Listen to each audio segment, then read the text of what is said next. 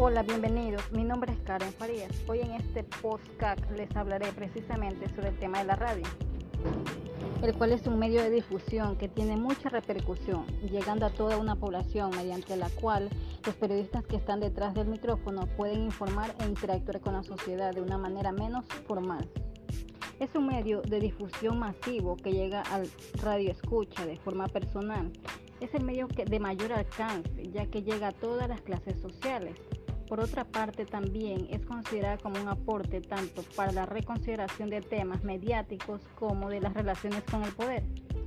La importancia de la radio como medio de difusión se concentra principalmente en la naturaleza de lo que esta representa como medio en sí, ya que posee una calidad íntima de tú a tú, que la mayoría de los otros medios no tienen.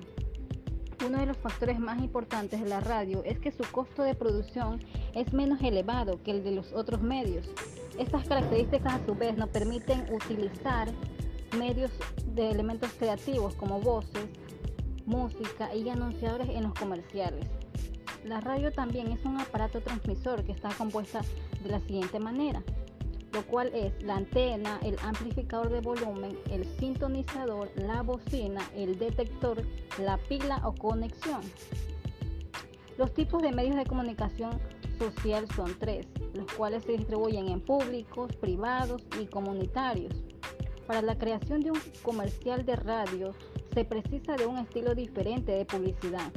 Por tal razón, los anuncios deben desarrollarse a través de un proceso de reflexión